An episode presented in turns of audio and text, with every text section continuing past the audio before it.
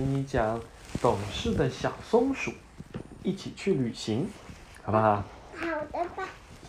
懂事的小松鼠，松鼠妈妈要去采蘑菇，让小松鼠看家。小松鼠说：“好的，您放心吧。”过了一会儿，有人敲门，小松鼠打开门，原来是牛伯伯。您好，请进来。小松鼠请牛伯伯坐在沙发上，端出水和青草，说：“您请喝水，请吃草。”谢谢你，真懂事。牛伯伯喝了水，又吃了草。可爱的小松鼠，我要走啦。小松鼠送牛伯伯到门外，说道：“牛伯伯，再见，请常来我们家玩儿。”